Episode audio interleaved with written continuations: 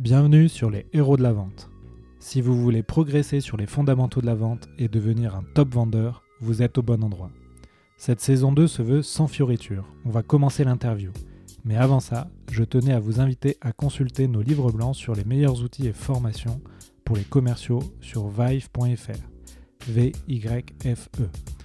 Vous pourrez en profiter pour jeter un œil sur notre technologie d'entraînement vidéo qui permet de filmer et d'analyser vos visios, rendez-vous téléphoniques, pitch et formation pour devenir hyper efficace dans votre communication et accélérer considérablement votre taux de transformation et votre cycle de vente. Bon épisode Une petite annonce avant de commencer l'épisode.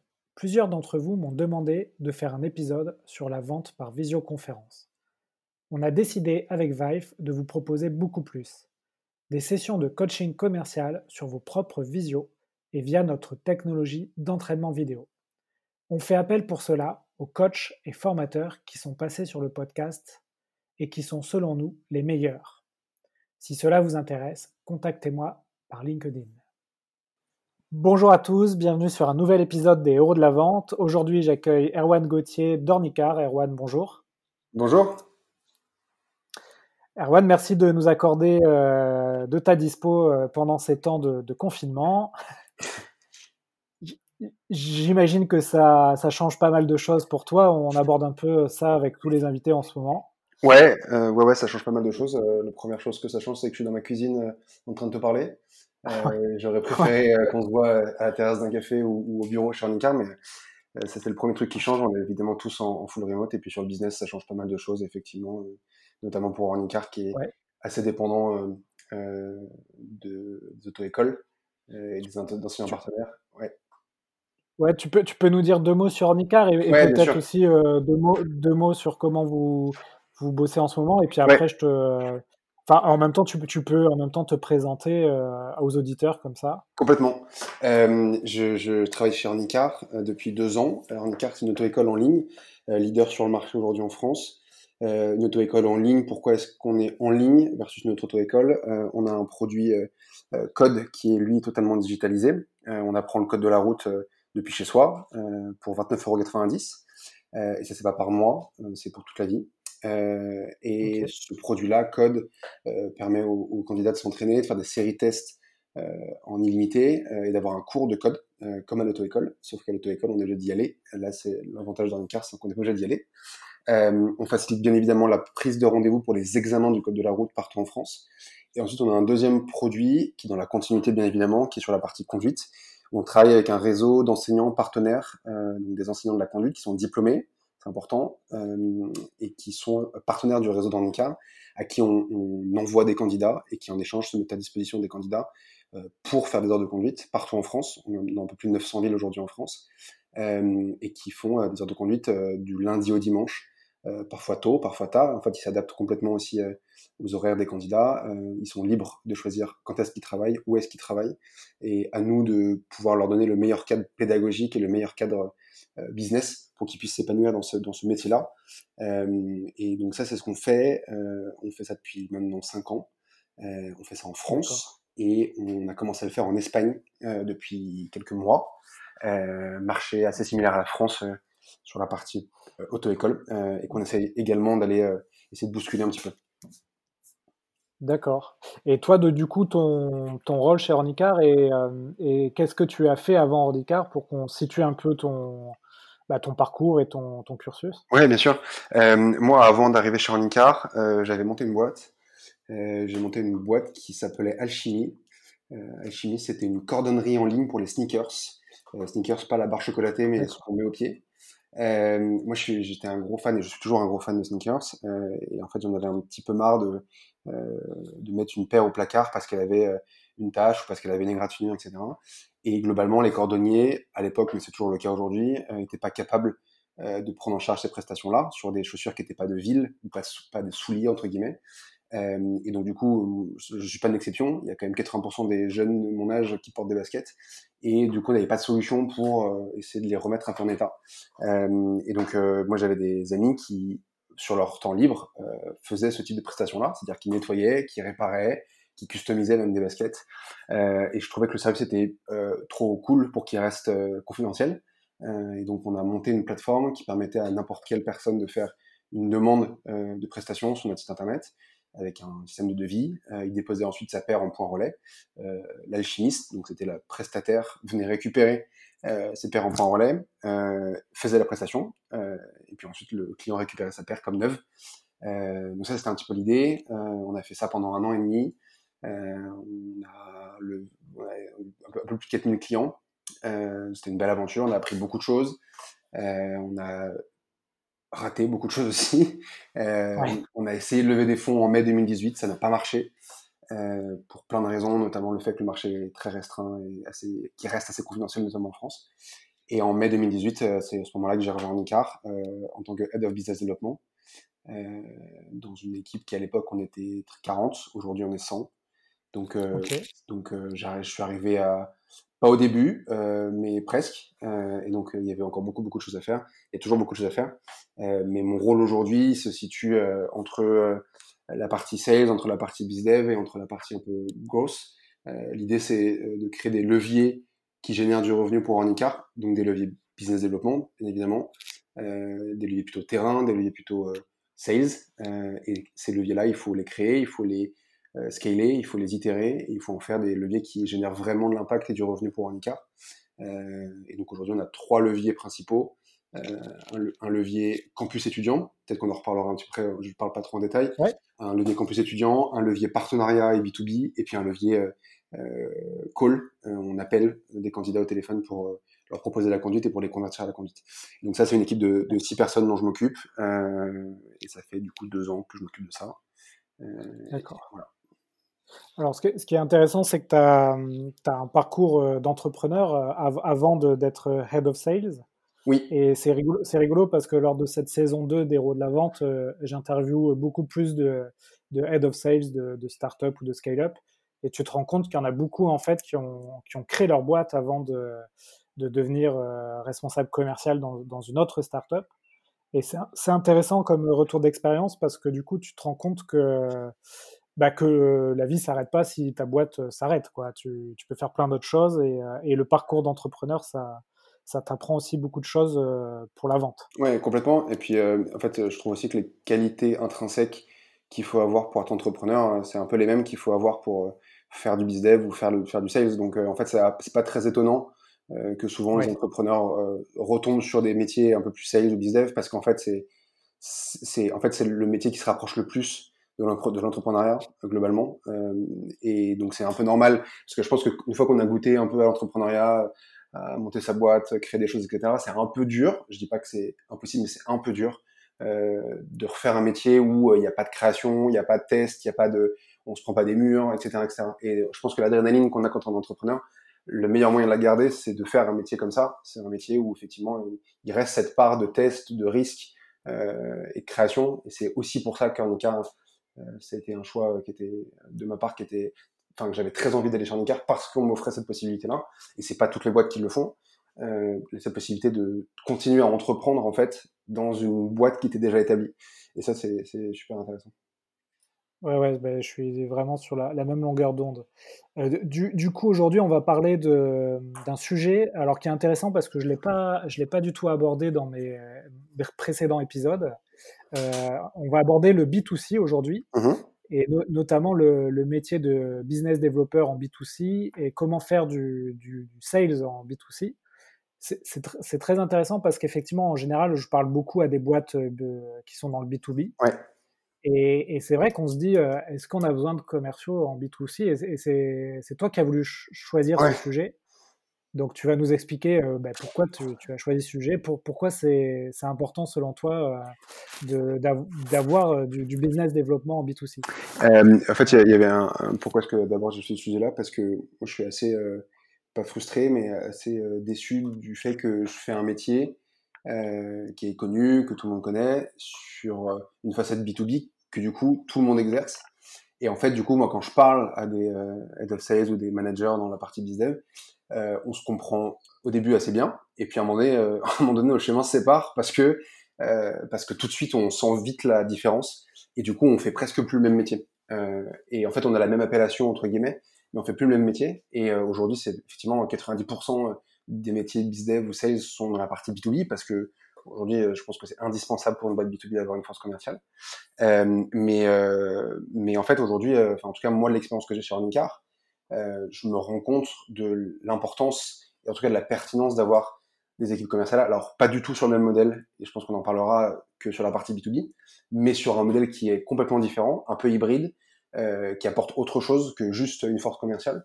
Euh, et je trouve que ce modèle-là, il y a encore peu de boîtes B2C euh, qui l'ont, euh, et je trouve ça dommage parce que ça crée une vraie valeur et ça vient en complément de plein d'autres choses. Bien sûr, c'est pas, on peut pas faire une, une, boîte B2C que avec une force commerciale et business ou sales. C'est un complément de plein d'autres choses, mais je pense que c'est aujourd'hui une, une, composante d'une boîte B2C qui est super intéressante et qui est trop peu, je trouve, exploitée. Et c'est aussi pour ça, et le sujet-là, c'est qu'il y a plein de gens en B2C qui pensent que le commercial, c'est euh, pas pour eux, que c'est pas important, que c'est pas nécessaire aussi, euh, qui préfèrent claquer 500 000 euros dans, des pubs Facebook euh, et qui se rendent compte qu'en fait, à la fin, euh, bah, c'était peut-être pas la meilleure idée du monde et qu'il fallait peut-être à un moment donné avoir quelqu'un qui puisse avoir un discours humain, qui puisse avoir un discours euh, rassurant, qui puisse voilà. Et, alors, il se trouve que chez Annika, on est encore une fois très particulier parce que c'est un produit qui est à la fois cher, à la fois complexe, à la fois euh, qui est extrêmement stressant aussi pour les candidats. Le permis de conduire, c'est pas un produit comme les autres. C'est un produit où, euh, même si c'est pas cher par rapport aux autres auto-écoles, euh, on n'a pas envie de rater son permis. Et du coup, on met beaucoup, beaucoup d'espoir, beaucoup, beaucoup d'attentes dans ce type de produit-là. Et donc, nous, notre rôle, l'un de nos rôles aussi, sur la partie business, c'est d'être rassuré. En tout cas, d'essayer de rassurer ces candidats-là, ces futurs candidats-là, parce que s'ils sont pas rassurés, ils n'achèteront jamais. C'est pas parce que c'est pas cher, c'est pas parce que c'est une super créa Facebook, c'est pas parce qu'il y a un super programme CRM que les gens vont acheter. Et en fait, il y a, ce côté-là, en tout cas que la partie BizDev chez Arnica, qui compte beaucoup. Et nous, c'est un, de nos rôles, euh, c'est ça, c'est le côté rassurant euh, et de permettre aux gens de se dire, ok, bah il y a, y a des humains derrière la plateforme, en fait. Et ouais, mais ouais, du, coup, j'imagine effectivement que les, entrepreneurs ou les, les, les, gens qui sont dans le B2C et, vont écouter cet épisode, ils vont effectivement vont apprendre des choses. Euh, moi, c'est vrai que je, je, viens du monde B2B, donc je, je vais découvrir en, ouais. en, même temps que les auditeurs euh, tes conseils. Du coup, est-ce que tu peux nous, nous, donner dans les grandes lignes un peu euh, peut-être les, les, bonnes pratiques de la mise en place d'une force de business développeur dans le B2C, dans le B2C en, en prenant l'exemple d'Ornicar? Com Comment ça se passe? C'est quoi mm -hmm. les, les, grandes lignes quand tu veux faire du, du commercial quand tu as une offre B2C Ouais, bah, je, je, vais parler d'handicap parce que c'est ce que je connais le mieux et, et parce que j'ai pas d'autres exemples en fait. parce que en fait, je, ouais. encore une fois, je cherchais aussi d'autres exemples et j'en ai pas trouvé. En tout cas, en France, euh, peu de boîtes qui font du B2C euh, font du business développement ou du sales. Euh, ouais. Globalement, euh, chez Handicap, on est organisé de la façon suivante. On a une équipe revenu qui, comme son nom l'indique, génère du revenu chez Handicap. Donc c'est toute la partie acquisition de candidats qui va du coup générer euh, des sign-up, parce que chez Ornicar, le process c'est sign-up, achat code, puis achat conduite. Euh, donc nous, on génère, enfin tout le monde génère des sign-up, des achats code, des achats conduite. Euh, et chacun, dans, les, enfin, y a, dans cette équipe-là, il y a trois sous-équipes, quatre sous-équipes, pardon, euh, avec des leviers différents. Euh, il y a un levier performance marketing, qui du coup, comme son nom l'indique aussi, gère tous les leviers de performance, donc SEO, SEA, Facebook Ads, Instagram Ads, etc. le CRM également, on a un gros programme CRM. on a une partie brand qui va, elle, gérer l'ensemble des messages qu'on véhicule. Euh, qu'est-ce qu'on raconte, c'est quoi notre histoire, c'est quoi le message qu'on donne, euh, c'est quoi nos, nos, contenus aussi. Euh, une, une, équipe focus SEO, on a une grosse culture du SEO chez Arnica, avec beaucoup beaucoup de contenu. Euh, et ensuite, on a l'équipe BizDev. Euh, et donc, c'est dans cette équipe BizDev-là, aujourd'hui, on a organisé de la façon suivante. Euh, on a trois leviers distincts. et je reviendrai après un peu comment est-ce qu'on les a créés, pourquoi on les a créés. Mais globalement, on a trois leviers distincts. un levier campus étudiant. Ce levier-là, aujourd'hui, c'est celui qui marche le mieux et c'est le plus historique. Euh, globalement, on se rend compte euh, très vite, en ICAR, ok, ça répond à un problème pour les jeunes. Euh, où sont les jeunes? Ils sont dans les campus étudiants. Ok, comment est-ce qu'on va dans les campus étudiants? Et eh ben, On bosse avec des assos étudiantes, on bosse avec des ambassadeurs, on bosse avec les administrations des écoles, euh, on bosse avec des profs, euh, on bosse avec toutes les entités qui composent le campus étudiant euh, pour maximiser la notoriété dans ICAR, pour maximiser les ventes.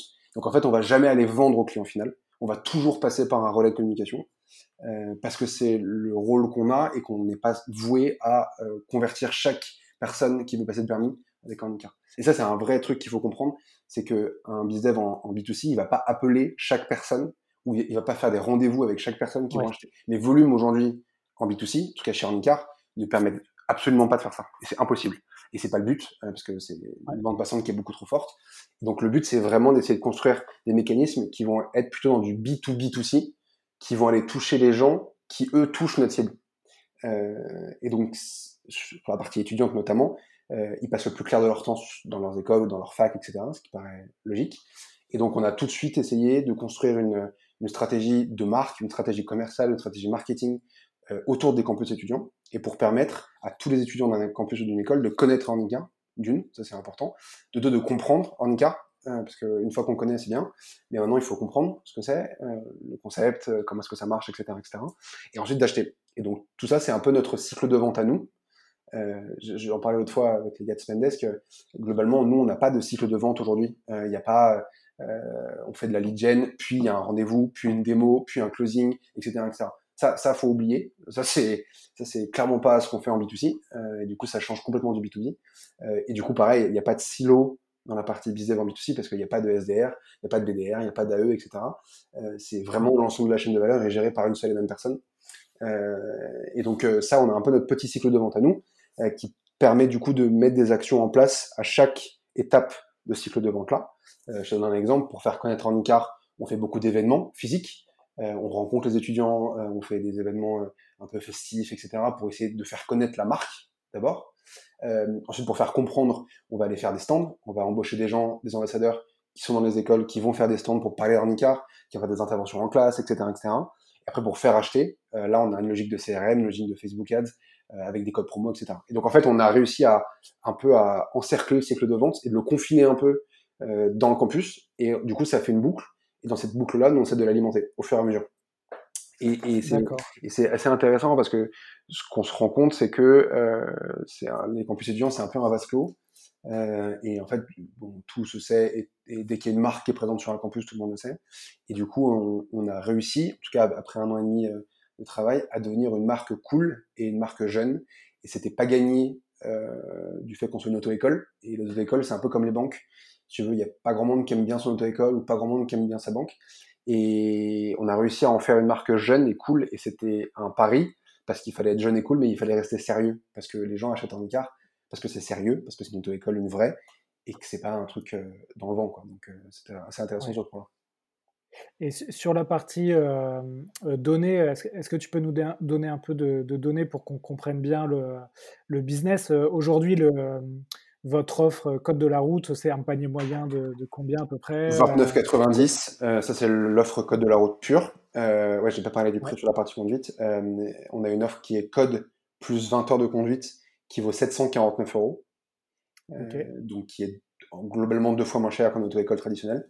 et puis ensuite, on a la chance avec Handicard d'avoir une offre plus flexible.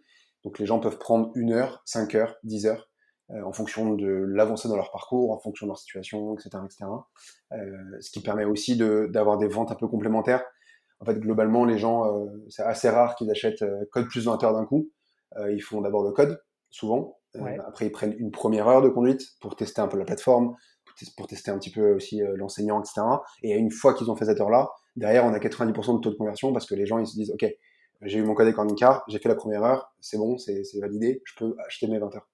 Euh, et, les heures de conduite, ça c'est juste pour ma, culture personnelle, euh, c'est quoi? C'est des, auto-écoles partenaires? Non, alors en fait nous on travaille avec euh, des enseignants qui ont un diplôme qui s'appelle BB Caser, qui sont indépendants, qui ont leur propre statut juridique, qui ont leur propre voiture double commande.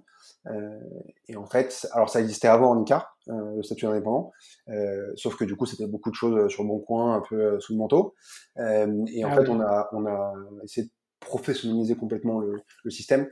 Euh, et donc c'est des gens qui euh, travaillent avec nous, mais qui travaillent euh, avec d'autres, qui ont d'autres activités à côté et qui mettent leurs compétences, parce que c'est une vraie compétence. Pendant très longtemps, en fait, le métier d'enseignant de la conduite, ça a été dévalorisé assez, assez, fortement. En fait, on ne les considérait pas comme des enseignants, si tu veux. Tu vois, il y avait les profs de maths, et à côté, il y avait les profs de conduite. Enfin, tu vois, il y avait un, il y avait un truc, les gens estimaient que c'était pas des profs. Alors qu'en fait, c'est des gens qui enseignent, et donc c'est des enseignants.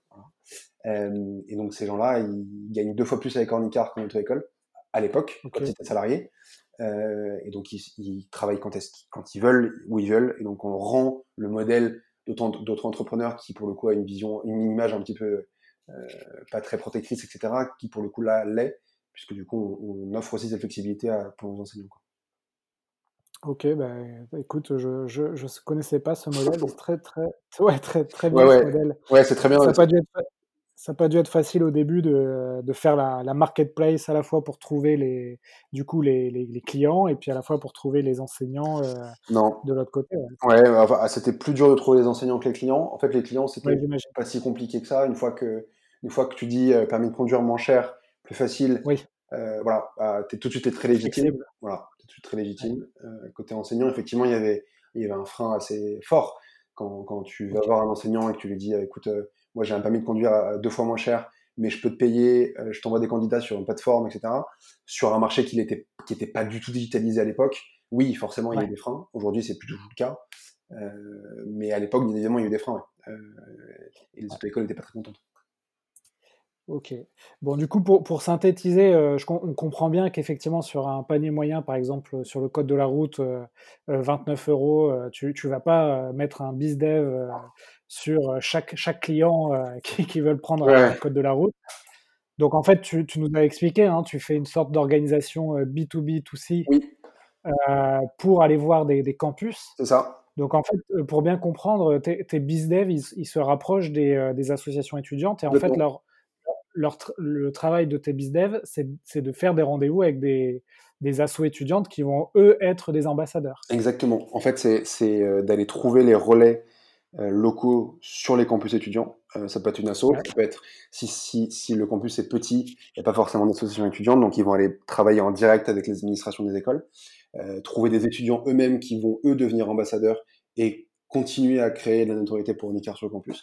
Donc en fait, il y a, il y a en fait, c'est une vraie gestion euh, un peu par zone de chalandise, si on peut appeler ça comme ça, euh, en disant bah je gère ce campus-là et c'est à moi en tant que bizdev de trouver mes relais, mes canaux qui vont me permettre de vendre un maximum en Nicar euh, via les canaux qu'on connaît et de faire connaître un Nicar un maximum. Aujourd'hui, euh, à l'époque, quand on allait sur un campus, c'était pour faire connaître. Maintenant, on est connu, il n'y a plus besoin de se faire connaître. Maintenant, on arrive et notre objectif, c'est de vendre tout de suite donc, on a des systèmes et des canaux qui nous permettent de vendre tout de suite. Euh, et de, en fait, nous, aujourd'hui, on juge un campus en fonction de ce qu'il nous rapporte en termes de vente. Et donc, on, on onboard des campus s'ils nous rapportent de l'argent et on, on, se sépare de certains campus quand ils ne rapportent plus d'argent. Voilà, c'est extrêmement euh, facile. Euh, est-ce qu'il n'y a pas un côté, euh, donc tu as, peut-être euh, dans l'asso étudiante un ambassadeur, mais euh, par, définition, il va pas rester étudiant longtemps, il va, il va partir après. Donc tu dois refaire un travail ensuite de, de comment dire, d'évangélisation sur de nouveaux responsables de, Ouais, complètement. C'est là où est votre, comment dire, votre enjeu commercial finalement. Ouais, complètement. Il y a cet enjeu-là. Et puis, alors souvent c'est facilité parce que quand on travaille avec une asso étudiante sur une année, euh, et qu'on travaille bien, ce qui est souvent le cas, euh, ils nous recommandent à l'assaut qui prendra euh, le, relais, sur le septembre d'après. Donc ça se passe plutôt bien là-dessus. mais en fait, en fait assez, facilement, on a tout de suite une notoriété. En fait, il y a très peu de marques en France qui, ont, qui sont connues des étudiants pour être des partenaires, pour être mon acteur du monde étudiant. globalement, il y, a Lydia, il y a Red Bull, et aujourd'hui, il y a Arnica. Euh, j'allais te dire, euh, moi je pense à Red Bull, effectivement, le, seul, euh, la seule entreprise que j'ai vue dans mon école quand j'étais étudiant, je pense que c'est Red Bull. Ouais, exactement, bah, ils sont toujours là, ils sont toujours très présents. Aujourd'hui, il y a Lydia qui est un très gros acteur aussi sur les solutions de paiement et qui est très présent sur les campus. Et aujourd'hui, il y a Ornica. Et donc, en fait, il n'y a pas beaucoup de marques aujourd'hui qui mettent autant d'énergie, autant d'impact sur ce milieu-là, parce qu'en même temps, tout le monde n'a pas besoin d'aller dans les campus étudiants, ça, ça se saurait. Euh, mais nous, on a fait ce choix-là parce qu'on était assez certain que d'une, c'était notre cible, de deux, qu'il fallait absolument qu'on ait une image qui soit en, corrélation avec le monde étudiant, parce que sinon, on allait, si on avait une image euh, très sérieux, euh, très très corpo, etc., on n'aurait pas plu à ces jeunes-là. Il fallait absolument qu'on devienne un petit peu cool, et on l'a fait assez rapidement. Euh, et, et, donc ça, c'est très intéressant. Et en fait, tu, parlais tout à l'heure de cycle de vente. En fait, nous, on n'a pas de cycle de vente avec nos assos parce qu'en fait, euh, globalement, tu travailles avec des étudiants. Euh, et quand tu travailles avec des étudiants, il y a un truc assez fascinant, c'est que c'est pas des gens dont c'est le métier euh, de faire ça. Et donc, pour avoir un contrat, il faut relancer 15 fois. Euh, tu peux avoir un appel le dimanche matin, euh, tu peux avoir un texto, tu peux. En fait, la relation commerciale, elle est complètement biaisée.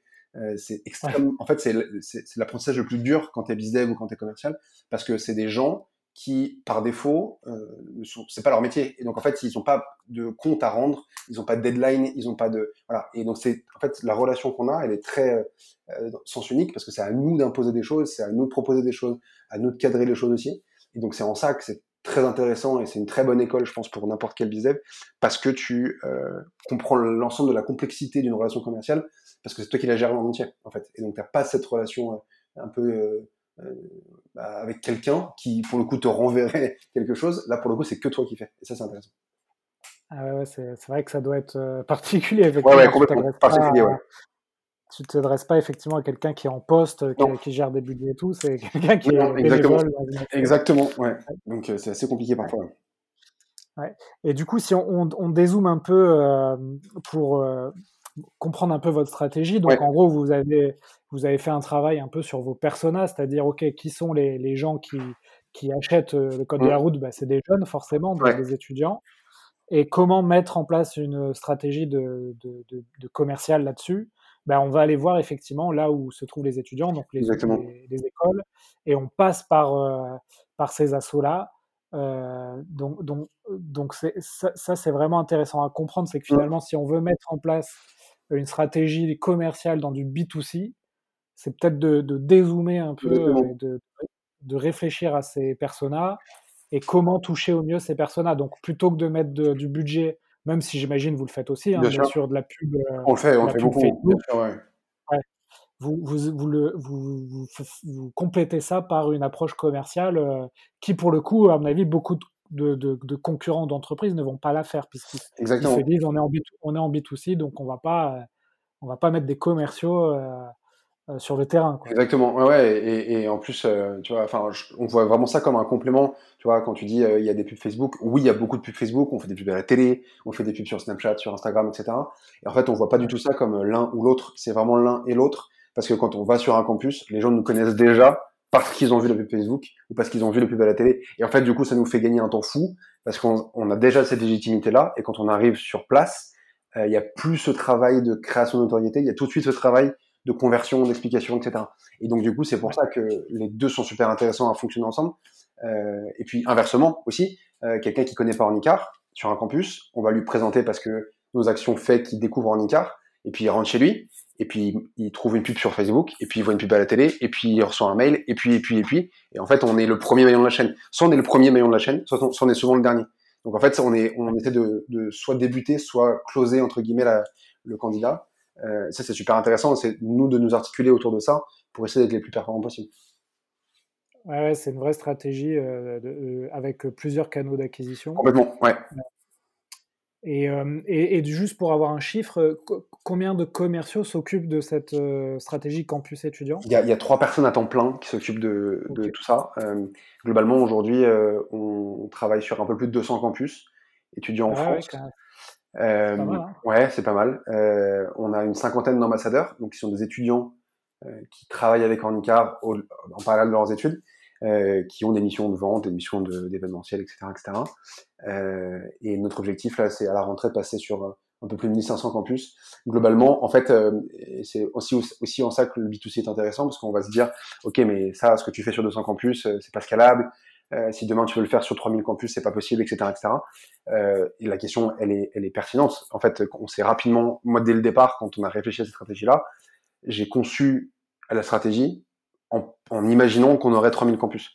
Et donc en fait, dès le départ, il faut essayer de se dire, ok, mais là j'ai un campus, je peux le gérer. Euh, comment est-ce que je fais demain si j'en ai 3000 Et en fait, dès le départ, il faut qu'on pense à ça parce que sinon on perd du temps et on, on, crée des choses et on fait des choses qui pour le coup seront obsolètes. Et donc dès le départ, on a créé des offres qui sont déployables très facilement. On a créé des, des automatisations qui fait qu'on peut chasser en, en, masse. On a créé des codes promo euh, qui sont génériques. En fait, on a essayé de créer notre système euh, commercial pour qu'il soit duplicable très rapidement et pas qu'on se sente emprisonné dans ok bah maintenant on gère 200 campus, on est au maximum de notre capacité euh, et du coup on est obligé de recruter d'autres gens pour gérer d'autres campus euh, alors que nous ce qu'on veut c'est générer plus de ventes euh, avec un temps passé qui soit peut-être un petit peu un petit peu moindre, euh, le temps effort versus impact. Et là aujourd'hui, il y a trois personnes qui gèrent 200 campus Demain, on, est, on sera capable de gérer 1500 campus avec trois personnes toujours, parce qu'on est capable d'adapter le système et d'adapter tout ça. Ouais, très bien, très, très, bon euh, retour d'expérience.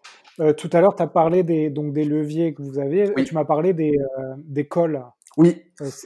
avec six personnes qui s'occupent de ça. Du, coup, ça, c'est quoi exactement Alors, en fait, à, moins que, à moins que tu veux rajouter quelque chose sur les campus. Non, non, non, non, non je crois que j'ai été assez exhaustif.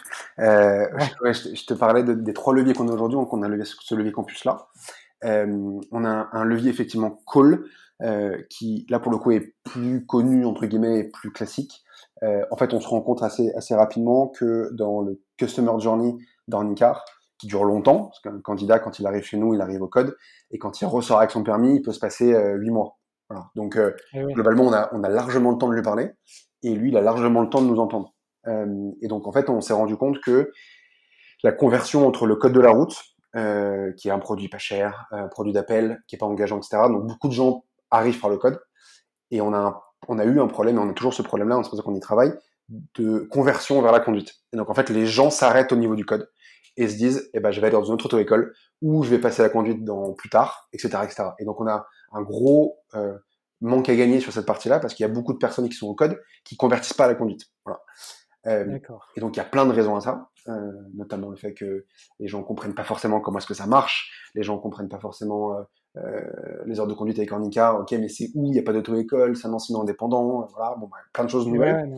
voilà. Et, euh, et, donc, on a, on a mis beaucoup d'actions en place, on a des gros programmes CRM, euh, des grosses campagnes d'acquise, et en fait, on s'est rendu compte, et on avait envie de tester le fait que, est-ce que c'est pas finalement euh, ce retour au lien humain qui permettrait aux gens de convertir? Parce qu'en fait, dans une auto-école traditionnelle, euh, il y a Cathy à l'accueil qui va te donner toutes les infos et Cathy, tu peux lui parler, tu peux emmener tes parents voir Cathy, tu peux ouvrir la porte de l'auto-école. En fait, il y a ce lien humain tout de suite euh, qui fait que les gens convertissent un peu naturellement, tu vois. Euh, et nous, on n'a pas ce lien-là, et on l'aura certainement jamais. On n'aura jamais écoles en physique, on n'aura jamais Cathy à l'accueil. Et nous, ce qu'on a voulu faire, c'est d'un peu de reproduire ça en disant, on a des conseillers en ICAR qui, euh, après ton examen du code, euh, t'appellent et te disent, ok, t'as passé le code avec Ornicar, comment ça a été, est-ce que c'était dur, est-ce que tu as pensé à la conduite, et de lui dérouler nos offres, de lui dérouler un peu comment ça se passe avec Ornicar, de lui dérouler euh, comment est-ce qu'il va obtenir son permis, qui sont nos enseignants, enfin bref, tout un discours commercial que on n'avait pas jusqu'alors, enfin en tout cas autant détaillé on l'avait pas. C'est-à-dire que les gens devaient aller chercher les infos un peu à droite à gauche, et là en cinq minutes en call, on arrive à condenser l'information et on arrive à, alors pas convertir parce que les gens n'achètent pas 750 euros au téléphone, ça, ça, ça, saurait sinon. Euh, mais par contre, on arrive à, à, les ancrer, les projeter dans la conduite avec nous. Et donc ça, on le fait euh, depuis quelques mois et on a des résultats qui sont assez probants parce que euh, en fait, on se rend compte que effectivement, c'était le, le, seul truc qui manquait entre guillemets. Et les gens avaient besoin d'être rassurés, les gens avaient besoin d'avoir plus d'explications. Et donc, euh, et donc ça, on le fait. Euh, et pour l'instant, c'est une équipe de deux personnes qui s'en occupent. et donc, le but, c'est qu'on identifie à des moments très précis dans le customer journey des moments où il y a, y a possibilité pour nous d'avoir une intervention et qui soit euh, intéressante en termes business. On va pas appeler les gens 15 fois dans leur customer journey, ça sert à rien. Par contre, les appeler après leur examen du code, ça a du sens parce qu'ils sont pas encore dans la conduite et qu'ils peuvent se projeter. Les appeler euh, une fois que leur première heure est terminée pour leur demander comment ça a été et pour leur demander comment est-ce qu'ils voient la suite, ça, ça a du sens aussi. Donc voilà, c'est tout plein de petits touchpoints en plus qui, globalement mis dans le mix marketing, ont de l'importance parce que du coup, ils rassurent aussi le candidat. Ouais, et puis c'est là que tu vois que bah, la vente, ça reste, c'est encore, euh, encore et toujours de l'humain. Complètement. Et que le, et que le téléphone, bah, c'est euh, un très bon canal euh, d'acquisition ou de conversion, en tout cas dans vos process. Et du coup, tu, tu as six personnes qui s'occupent que de ça. Non, on a, on a six personnes en tout dans l'équipe BizDev et il y a deux personnes qui ah s'occupent de, de, de, la partie call. Et on recrutera, je pense, à partir de la rentrée sur ce sujet-là parce que ça prend de l'ampleur et que c'est un sujet. plus, on a, de candidats, plus on aura besoin de gens pour appeler, globalement. Euh, donc, c'est le but, c'est qu'on ait plus de candidats. Euh, mais c'est intéressant ce que tu disais sur la partie humaine. En fait, euh, nous, on a un produit hybride, un produit full online et un produit qui se consomme, un service qui se consomme en physique, entre guillemets. Euh, et donc, du coup, il faut pas du tout dissocier, je pense, le full online, en tout cas l'acquisition online qu'on fait et qu'on fait très bien et qu'on fait en masse, avec des leviers comme les nôtres qui sont un peu plus terrain entre guillemets plus humain. Je pense que c'est clairement les deux vont ensemble et l'un sans l'autre ne marche pas. Et je pense vraiment que les boîtes B2C aujourd'hui qui ont des modèles un peu hybrides comme les nôtres, euh, ou même du full online euh, pour des produits un peu chers, je me dis, ça vaut vraiment le coup de mêler les deux parce que euh, je pense sincèrement que les deux sont un peu le, la combinaison parfaite pour essayer de vendre à tout le monde.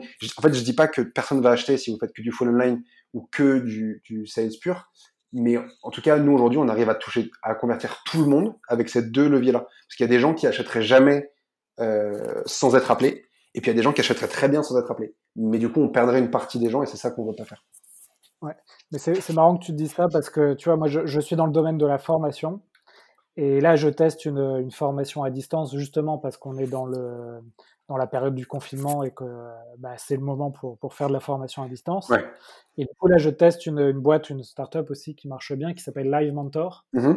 Et euh, eux ont une approche hybride, comme tu dis, avec des cours en ligne euh, classiques, en vidéo, etc., mais aussi un accompagnement par un mentor euh, qui est euh, quelqu'un que tu as en visio, qui te conseille, qui te guide. Et en fait, en fait, tu te rends compte que ça change tout parce Bien que c'est lui qui va te driver et te motiver à regarder les vidéos euh, de formation. Mm-hmm. Alors que si tu étais. euh, Enfin, moi, j'ai déjà fait des formations à distance où tu que du contenu à regarder de, et, et- c'est hyper dur. Quoi. Ah non, mais c'est- clair. Et, tu- et tu vois, je, effectivement, je crois beaucoup euh, sur des offres hybrides où tu mêles à la fois du full online et, et du, et de l'humain. Mmh. Et si, tu arrives à faire les deux euh, d'une bonne manière, je pense que tu as tout gagné et que tu es sur un modèle hyper dur à copier et, et, euh, qui, qui plaît beaucoup. Et, et l'humain, ça peut prendre plein de formes. hein. Nous, on fait du téléphone, on fait du campus, etc. Mais enfin, ça dépend, ça dépend vraiment du business. Donc, il y a des gens qui vont faire, si c'est une marque de fringues, des gens qui vont faire des pop-up stores. Si c'est, je ne sais pas, une marque euh, de, de, je sais pas, de food tech, qui vont faire euh, des dégustations. Enfin, en fait, il y a, il y a tout plein de moyens de rendre physique une marque online. Et je pense qu'aujourd'hui, c'est sous-exploité parce que les gens se disent, OK, j'ai du budget, mais je préfère le mettre sur des choses qui sont pilotables, scalables, euh, et que je peux gérer. Et en fait, euh, j'en parlais l'autre fois avec, euh, avec quelqu'un qui travaille chez Orange. Et il me disait, en fait, nous, on, préfère mettre de l'argent dans quelque chose qu'on peut mesurer et qui, du coup, à la fin du mois, il y aura un chiffre en face en disant, on a dépensé tant, ça nous a rapporté tant. C'est bien, c'est vrai. Et les leviers business sales rentrent dans cette veine-là. Alors, c'est pas aussi pilotable et aussi mesurable que ça, mais le preuve en est qu'aujourd'hui, il y a des gens qui ne jurent que par ça, alors que globalement, euh, il y a peut-être plein d'autres opportunités qu'on a ratées parce qu'on n'a pas eu cette stratégie euh, un peu plus terrain, un peu plus, alors moins scalable, moins mesurable, mais qui pour le coup a un vrai sens dans des boîtes B2C et qui permettent justement de passer un peu à la vitesse d'après, en fait, euh, et de se différencier aussi beaucoup.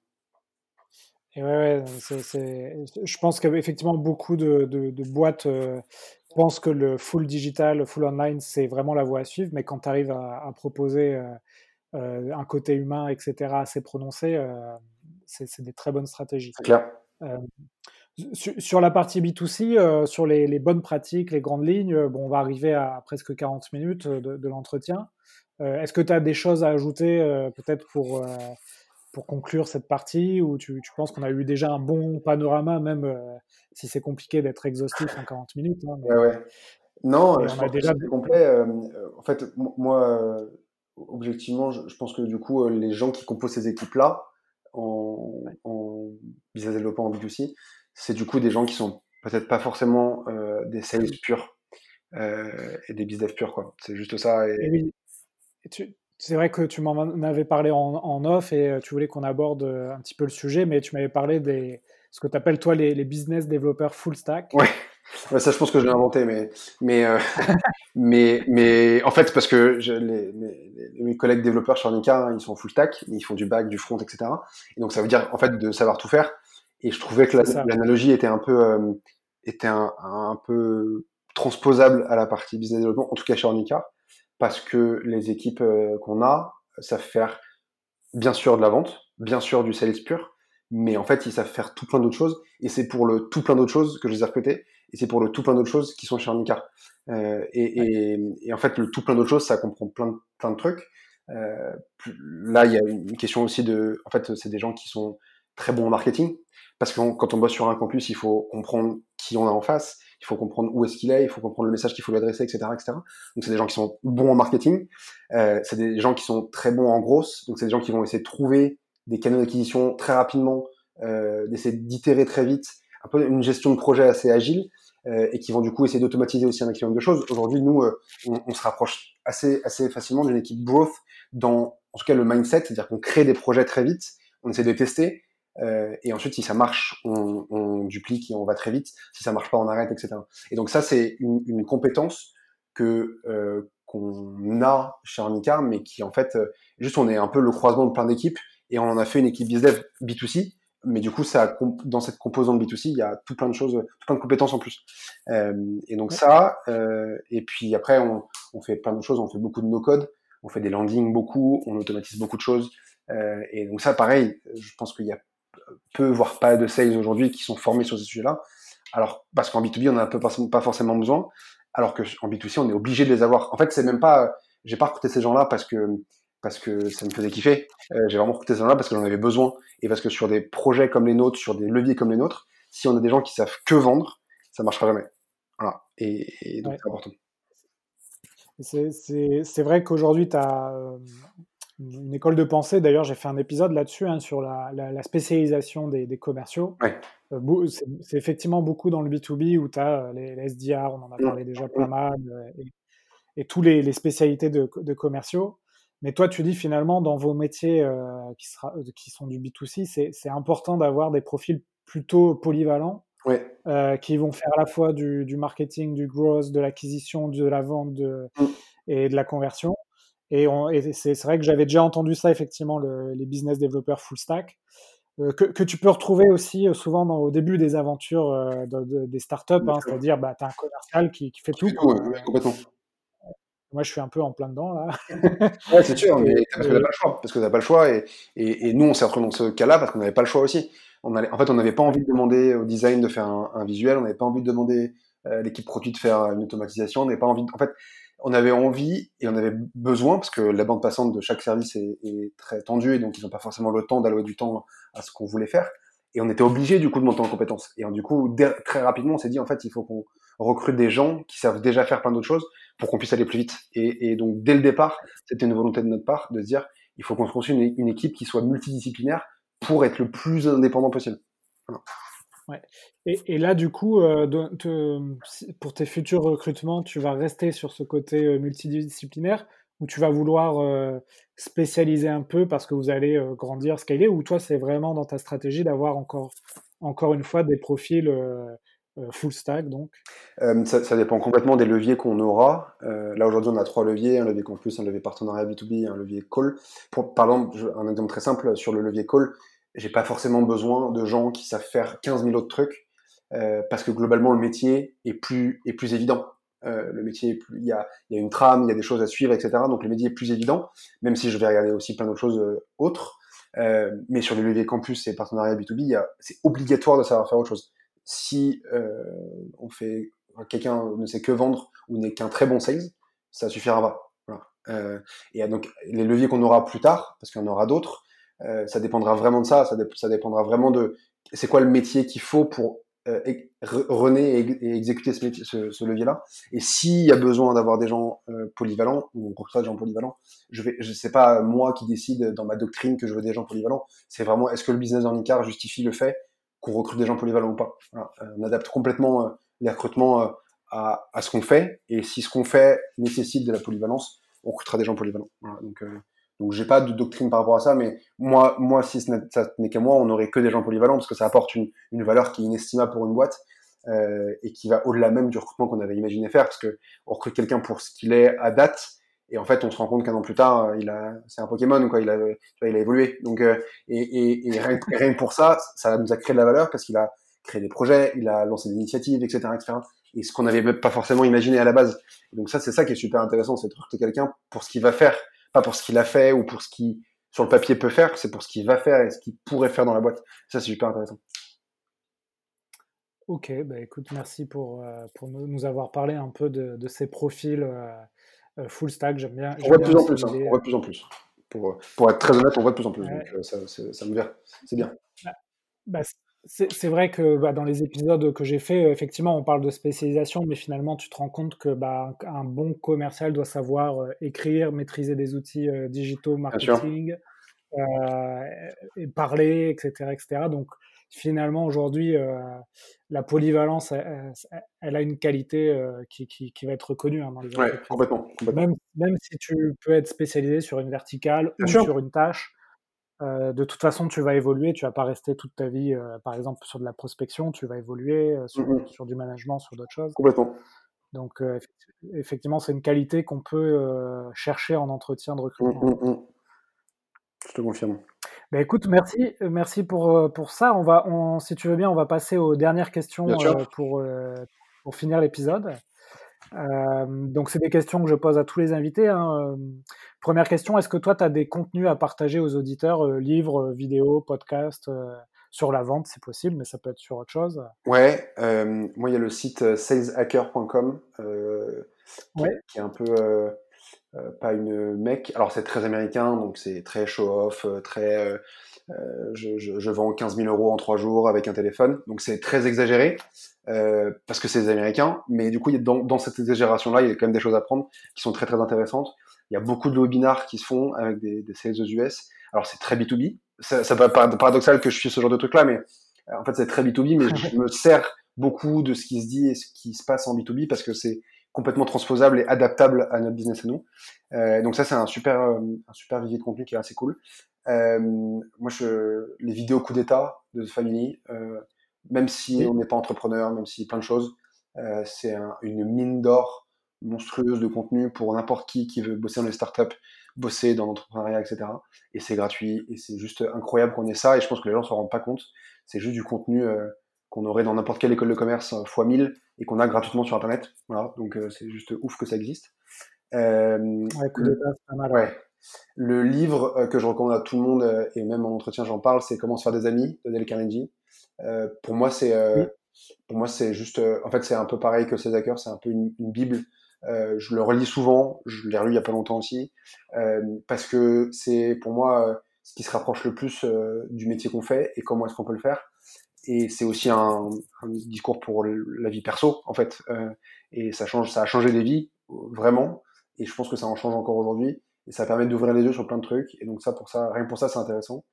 Et ça sort aussi un peu du juste, euh, je sais pas, du livre très très orienté vente où où ça parle que de vendre, vendre, vendre. Voilà, ça ouvre un tout petit peu l'esprit là-dessus. Quoi. Euh, Voilà. Euh, et puis j'avais une. Dis-moi. Ouais, c'est un petit bouquin, effectivement, euh, très facile à lire. Euh, oui, aussi, ouais. Euh, pas cher, euh, que, effectivement, qui date, euh, qui date, mais qui est ouais, des, années 20, ça date des années 20 en fait, et, euh, ils font des rééditions un peu tous les, je sais pas, 5 ans ou 10 ans, j'en sais rien. Alors les exemples qu'il a dans le livre, du coup, datent des années 20, donc c'est pas forcément les plus les plus actuels, mais en fait, on se rend compte que même dans les années 20, il y avait les mêmes, enfin, ils retrouvent des problématiques qu'on a aujourd'hui. Donc en fait, années 20 ou années 2020, ça change pas grand chose. et là récemment, parce que quand tu, on en a parlé de cette question-là, euh, j'ai re-regardé l'interview de DJ Snake dans Click. Euh, ouais. Et en fait, euh, je trouvais qu'il y avait beaucoup, beaucoup de choses euh, sur l'entrepreneuriat, sur euh, la volonté de faire, sur d'où est-ce qu'on vient et, et comment est-ce qu'on va là où on a envie d'aller.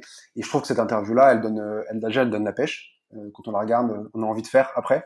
Et je trouve que c'est un bel exemple pour plein de gens, DJ Snake, parce que c'est quelqu'un effectivement qui a galéré pendant des années et qui euh, et qui c'est pas un coup de chance et avec le travail il a réussi à faire ce qu'il fait et je trouve que du coup c'est pour les entrepreneurs et pour les les vendeurs les bizdev les sales peu importe je trouve qu'il y a aussi ce, ce côté euh, résilience euh, qu'on a tous et qu'il faut avoir et qui fait partie de notre métier et je trouve que il l'exprime assez bien et il l'incarne assez bien donc pour ça il faut aller re-regarder si c'est pas déjà fait Écoute, euh, j'irai voir. Écoute, c'est une, une, référence rigolote. Je ne l'avais pas du tout. Donc j'irai voir ça et effectivement, tu as raison, hein, la résilience, de toute façon, je pense que c'est le mot-clé, euh, que tu sois commercial ou entrepreneur. Ouais. Et surtout en ce moment. Ouais, complètement, c'est clair. Ouais.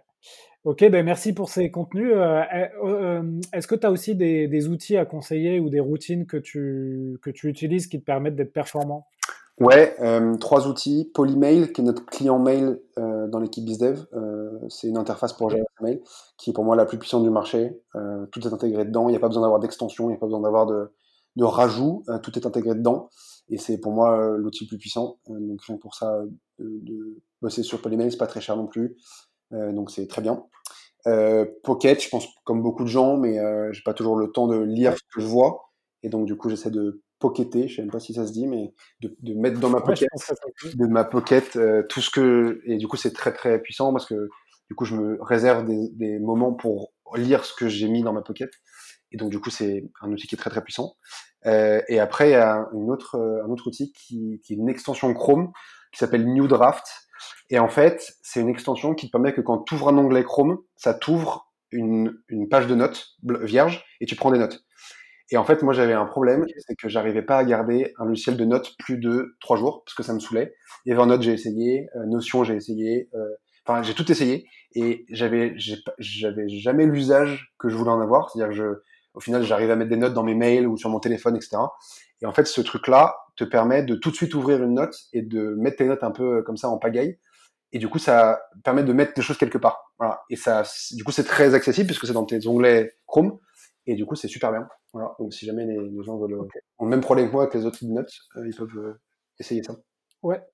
Bah, écoute, euh, je vais essayer ça parce qu'effectivement, moi, je mets des notes un peu partout. Et, et quand je veux les retrouver, c'est pas toujours facile. Ouais. je comprends.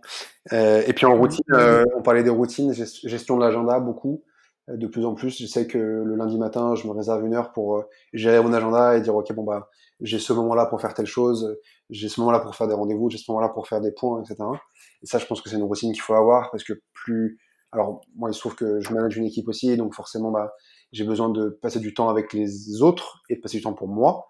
Euh, et du coup, il faut savoir gérer ça et, se poser pour le faire. Je trouve que c'est une bonne routine. Euh, voilà. Euh, la gestion d'agenda euh, et du temps, effectivement, c'est un sujet.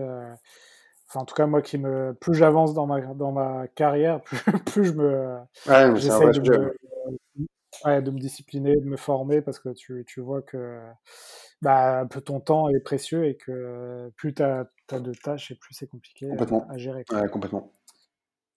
Ok, très bien. Bah, écoute, euh, on va passer aux deux dernières questions. Euh, donc, pour conclure euh, cet épisode, est-ce que tu as une vente qui t'a marqué dans ta carrière et est-ce que tu peux, si oui, est-ce que tu peux nous la, raconter en quelques minutes? Ouais, il y a une vente que j'ai faite et une vente qu'on m'a fait qui m'ont marqué. Je vais commencer par la vente que j'ai faite à l'époque d'Alchimie. On cherchait à, on cherchait des locaux et en fait, on a reçu un mail, je pense deux trois mois après avoir lancé la boîte, de la Fédération française de cordonnerie. Et donc, quand je vois le mail, je me dis c'est le procès, c'est sûr. Euh, c'est certain. On a crié partout qu'on était une nouvelle cordonnerie, qu'on allait dépoussiérer le milieu, etc. Je dis c'est sûr que c'est un procès. Euh, donc j'ouvre le mail et je vois est-ce qu'on peut se rencontrer euh, pour parler de votre projet, etc. je, je, dis à mes associés c'est sûr que c'est le procès, je vous le dis, c'est certain. Euh, on les rencontre, donc on les rencontre dans, dans des locaux dans le dixième on fait le rendez-vous et puis euh, en fait on explique le projet, on leur parle, etc. Et je me dis quand est-ce qu'ils vont parler de qu'est-ce qu'ils vont nous qu'est-ce qu'ils vont mettre dans, dans, dans la plainte qu'ils vont déposer? Euh, Et en fait pas du tout. Euh, en fait ils, on parle, on parle, on parle et puis ils disent bah nous on aime bien votre projet et on aimerait que vous formiez les cordonniers aux pratiques de vos alchimistes, donc de réparer des sneakers, etc., etc. Et donc là je voilà et donc là je me dis ok bah en fait incroyable, euh, incroyable le, destin parce que au début on m'a même déconseillé d'aller au rendez-vous parce qu'on m'a dit si tu vas, euh, ils vont avoir un visage, etc., etc. Et donc euh, on y allait et, il se trouve que en fait on, a dealé avec la fédération de cordonnerie et donc on a formé une, cinquantaine de cordonniers pendant plus d'un mois sur les sujets-là. Et ça s'est pas arrêté là puisqu'on était dans des locaux et donc je t'ai dit avant qu'on en cherchait. Et donc en fait on parle, on parle et puis je dis on cherche des locaux. Et puis je vois le regard de la personne en face de moi qui voilà, qui, qui réfléchit, entre guillemets, et je dis, euh, ici, ça serait parfait. Et elle me dit, bah ouais, très bien, il y a personne. Voilà. Et donc, en fait, on a bossé pendant un peu plus de huit mois dans les locaux de la Fédération française de cordonnerie. Euh, à la base, qui, pour le coup, moi, je pensais qu'ils allaient nous mettre un procès, et au final, on a bossé avec eux, et on a pris leurs locaux. Voilà. Et je trouve ça assez incroyable euh, dans l'imaginaire de se dire qu'en fait, euh, ouais, parce que j'aurais jamais imaginé, moi, aller voir la Fédération française de cordonnerie en leur disant, je cherche des locaux, et je veux former vos cordonniers. Et en fait, l'opportunité a fait que, et en y allant, et, j'ai trouvé que c'était un beau coup du sort parce que ça prouvait que l'opportunité elle pouvait être partout en fait. Et ça c'était assez incroyable. Euh, donc euh, voilà, c'était la petite anecdote un peu un peu marrante. Euh, très sympa. et là, il y a une, ouais, il y a une vente qu'on m'a faite et que j'ai trouvé assez incroyable et je voulais en parler. Euh, j'ai été papa il y a pas longtemps et, et en fait j'allais chez Aubert, je pense comme tout parent qui se respecte. Et chez Aubert, euh, je vais être très précis, le Aubert de Chambourcy dans les Yvelines. Voilà, comme ça, s'il écoute le podcast, il se reconnaîtra. il y a un vendeur, en tout cas je pense que c'est le gérant du magasin, qui est d'une euh, persuasion et d'une efficacité en vente qui est monstrueuse. Euh, il connaît les produits par cœur, il pose des questions, il me laisse parler, il répond à mes objections, il me fait un prix, il me rappelle pour me dire que mon produit est arrivé. Enfin bref, j'ai vécu une, une, relation commerciale incroyable. Et un peu le, propos de ce truc-là, c'est de dire qu'en fait, on a beau dire que faut être formé à être bizdev, faut faire des écoles de commerce, faut aller dans des startups, etc. En fait, souvent les meilleurs vendeurs, on les trouve pas dans les startups ou on les trouve pas dans les grands comptes, on les trouve en fait dans les magasins, euh, dans des gens qui toute la journée argumentent, vendent et en physique. Et euh, c'est juste, euh, moi je trouve ça incroyable la façon dont il a d'expliquer, la façon dont il a d'argumenter. Et je me suis beaucoup servi parce que en fait quand il me l'a fait, j'étais un peu comme euh, au spectacle parce que moi c'est mon métier donc je vois quand quelqu'un essaie de vendre quelque chose et donc j'étais un peu au spectacle et limite je prenais des notes dans ma tête parce que ça c'est ouf, ça c'est ouf, ça c'est ouf. il a répondu à mon objection et, et quand je suis revenu au bureau, j'en ai reparlé et j'ai dit mais en fait il y a plein de trucs à prendre et pour la partie call chez Ornicar, je m'en suis servi de ça parce que je me suis dit ok en fait euh, ce qu'il a fait sur moi, ça peut marcher sur d'autres. Et donc je trouvais ça juste incroyable. Et euh, donc allez chez Aubert à Chambourcy si vous voulez vivre la même expérience que moi. Mais euh, mais vraiment c'était vraiment incroyable. Donc je voulais en parler. Bah écoute, euh, c'est bien parce que j'aimerais bien faire un épisode sur la vente en, magasin. Bah si tu, on retrouve le nom du vendeur, je t'assure que c'est important que tu, le, tu lui parles. Ouais, bah en plus c'était ma dernière question, hein, c'est euh, qui me conseillerais-tu d'interviewer? Donc ça pourrait être ce vendeur. Ouais, j'ai pas le, pas le nom et le prénom, mais euh, je sais, je sais où il travaille. Mais, D'accord. Bah écoute, tu, tu, me donneras les infos enquête. ouais. Non, sinon je pensais à Adrien Gaucher chez Spendesk. Euh, ouais. Pendesk est une, une boîte euh, magnifique dans le produit, magnifique dans l'exécution, et je trouve magnifique aussi dans l'approche qu'ils ont euh, du sales, pour le coup, la B2B. Et Adrien, qui est à compte exécutif chez Spendesk, je trouve exprime bien tout ce qui est Spendesk. Et je trouve que c'est intéressant de lui parler parce qu'il a plein de choses à raconter. Alors, qui n'ont rien à voir avec moi, parce qu'il fait pas de B2C, il fait du B2B. Mais je trouve que dans l'approche, c'est encore plus intéressant et je pense qu'il y a pas de trucs à raconter avec lui. Ok, bah écoute, euh, Adrien Gaucher, écoute, moi j'avais un autre contact, mais pour l'instant on n'a rien, on n'a rien fixé, donc euh, ça pourrait être effectivement euh, une proposition que je vais, je vais lui faire. Ouais, bah écoute, ça vaudrait le coup. Ouais. Bon, bah, bah merci beaucoup, hein, Erwan, pour toutes ces infos. on a respecté le timing, on est à moins d'une heure, donc c'est bien. Parfait. Et bah écoute, bon, on va dire bon confinement. Hein. à toi aussi encore pour quelques temps, je pense. Ouais, je pense aussi. Et, mais bon, ça permet de, bah, de progresser sur cette pratique, d'écouter des, des, podcasts. Donc, euh, merci d'avoir apporté ta, ta, pierre à l'édifice. Merci, Alexandre. Allez, ben, passe une bonne fin de journée et à très bientôt. À très bientôt. Salut. Salut. Voilà, cet épisode des héros de la vente est fini. J'espère que ça vous a plu. Si vous voulez continuer à apprendre sur le thème de la vente, vous pouvez consulter gratuitement du contenu sur mon site web vive.fr.